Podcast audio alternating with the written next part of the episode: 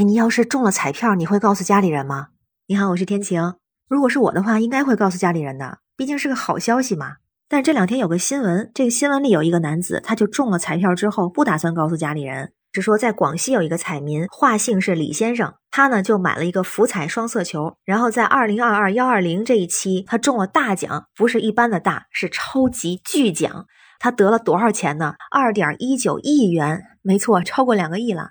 据说这个李先生他现场兑了奖，还当场捐出了五百万做善款。这个报道里面就说，李先生中奖之后，虽然心情特别激动，但是他还是非常沉得住气。他说没有告诉老婆和孩子中奖这个事儿，怕他们太膨胀了，以后不工作不努力了。所以李先生的家人和朋友目前都不知道他中了这么大的奖。那这个李先生他就说，打算以后再慢慢规划这笔奖金怎么使用。那如果是一般中了奖，大家看了之后肯定会觉得啊，他运气好好呀，可能会有这种想法。但这个新闻出来之后，网友的反应就不太一样，有很多人并不相信这件事情。有网友就表示，这事儿是不是有点假呀？我才不信呢！说是不是彩票卖不出去了？还有很多网友关注的是不告诉老婆孩子这件事儿，说为什么不告诉老婆呀？这是夫妻共同财产吧？是不是准备隐瞒财产然后离婚啊？都中两个亿了，交完税也有一亿多，就算存银行利息也够一家人吃穿用度了，有什么膨胀的？辛苦了一辈子还不能不上班了？也有人说，如果这事儿是真的的话，那他老婆太可怜了。再说，您现在在网上都已经上了热搜了，都是名人了，难道你老婆还不知道啊？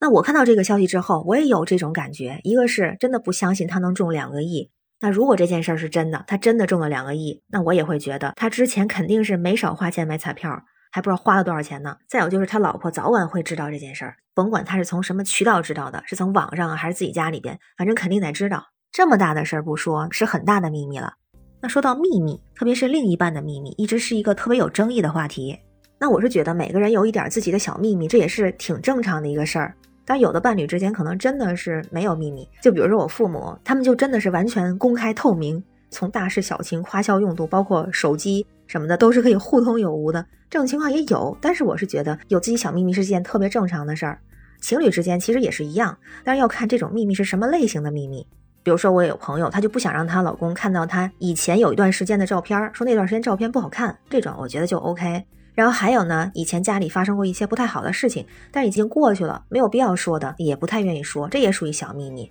还有比如说，我以前追求过什么人，但是我不想让现任知道，那我不告诉他，我觉得也还 OK。还有呢，之前看过一个芒果台的综艺节目，就是那女生跟主持人打电话，就说她男朋友隐瞒了她一个秘密，什么秘密呢？因为他们是异地恋，所以很长时间不见。见面之后，就有一次，她就是很自然的嘛，帮她男朋友整理一下头发，然后她男朋友突然就变得特别紧张。后来呢，这个男生跟她坦白说：“我其实是个秃头。”然后这个女孩当时打电话求助的时候，大家也觉得就挺意外的，同时也觉得挺好笑的，就觉得这种呢算是秘密，但是能不能接受就看你个人，它不属于那种原则性的不能接受的秘密。还有的，有的时候这个私房钱如果是很小金额的，并且没有做什么坏用途的，只是给自己留点小零花钱的，我觉得其实也是 OK，它也算是可以接受的小秘密。而且有的时候有一点心理的小秘密，就不要什么都一股脑的倒给别人，好像也是需要的。这个更像是一种小小的神秘感，会让彼此更有吸引力。之前听说过一个心理学上的角度，就是说每个人的人格都有两面性，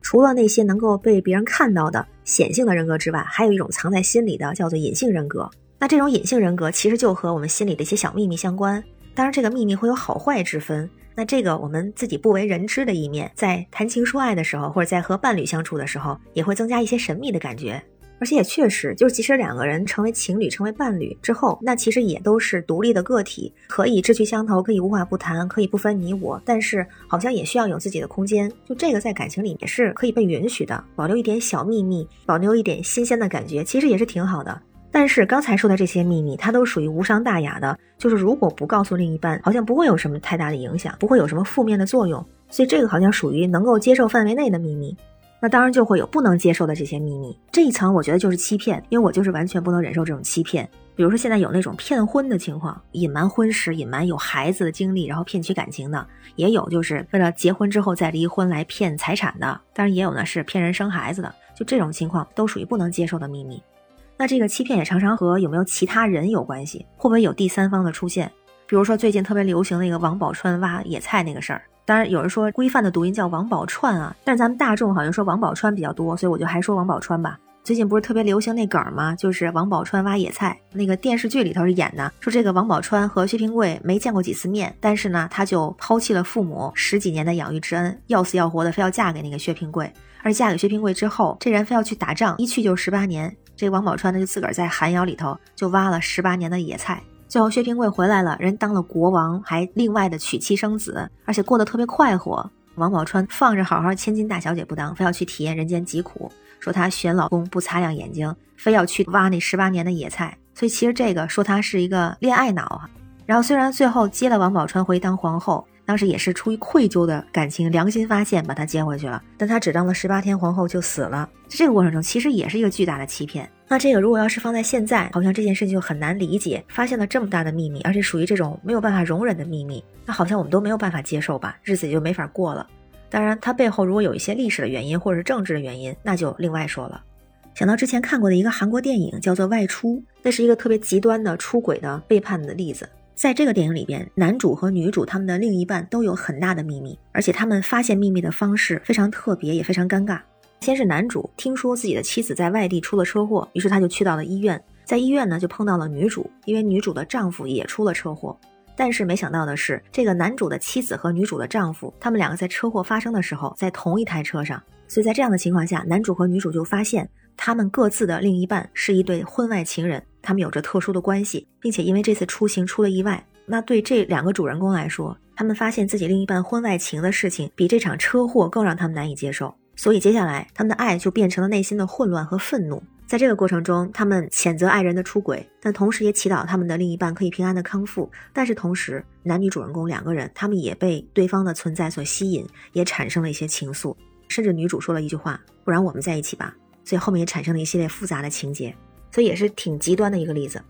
那在现实生活中，如果我们发现另一半有这样的秘密，特别有这种欺骗行为的秘密的话，那可能会有不同的处理。如果是我的话，肯定没有其他的处理，那就是分手，没有第二个选择。但是也有的人呢，他可能会选择隐忍，或者是至少会忍一段时间。就像之前明星里面的马伊琍、佟丽娅，都是一开始隐忍，那最后还都是离婚收场。现实生活中，其实也有一些人也会选择忍，或者是为了孩子，还是为了其他的什么原因，也会选择。可能我知道，但是我不说。这种我觉得也是很痛苦的，而且好像又给自己的心里加了一个秘密，是一个我自己不太能接受的事情。那我也看到有的人会给出一些建议，就是如果你突然发现另一半的秘密，说的是那种不太好的秘密，那应该怎么办才好？给出了这么几个方面的参考。一个是说，当事人，我们发现秘密的人要保持头脑冷静，就算我们发现了一些让我们感到心惊胆战的这样的照片、情书，或者是发现了另一半和其他异性幽会，肯定是非常气愤、非常的悲伤。但如果是就跟没看见似的，无动于衷，好像说明这两人之间也没什么感情，那也就无所谓了。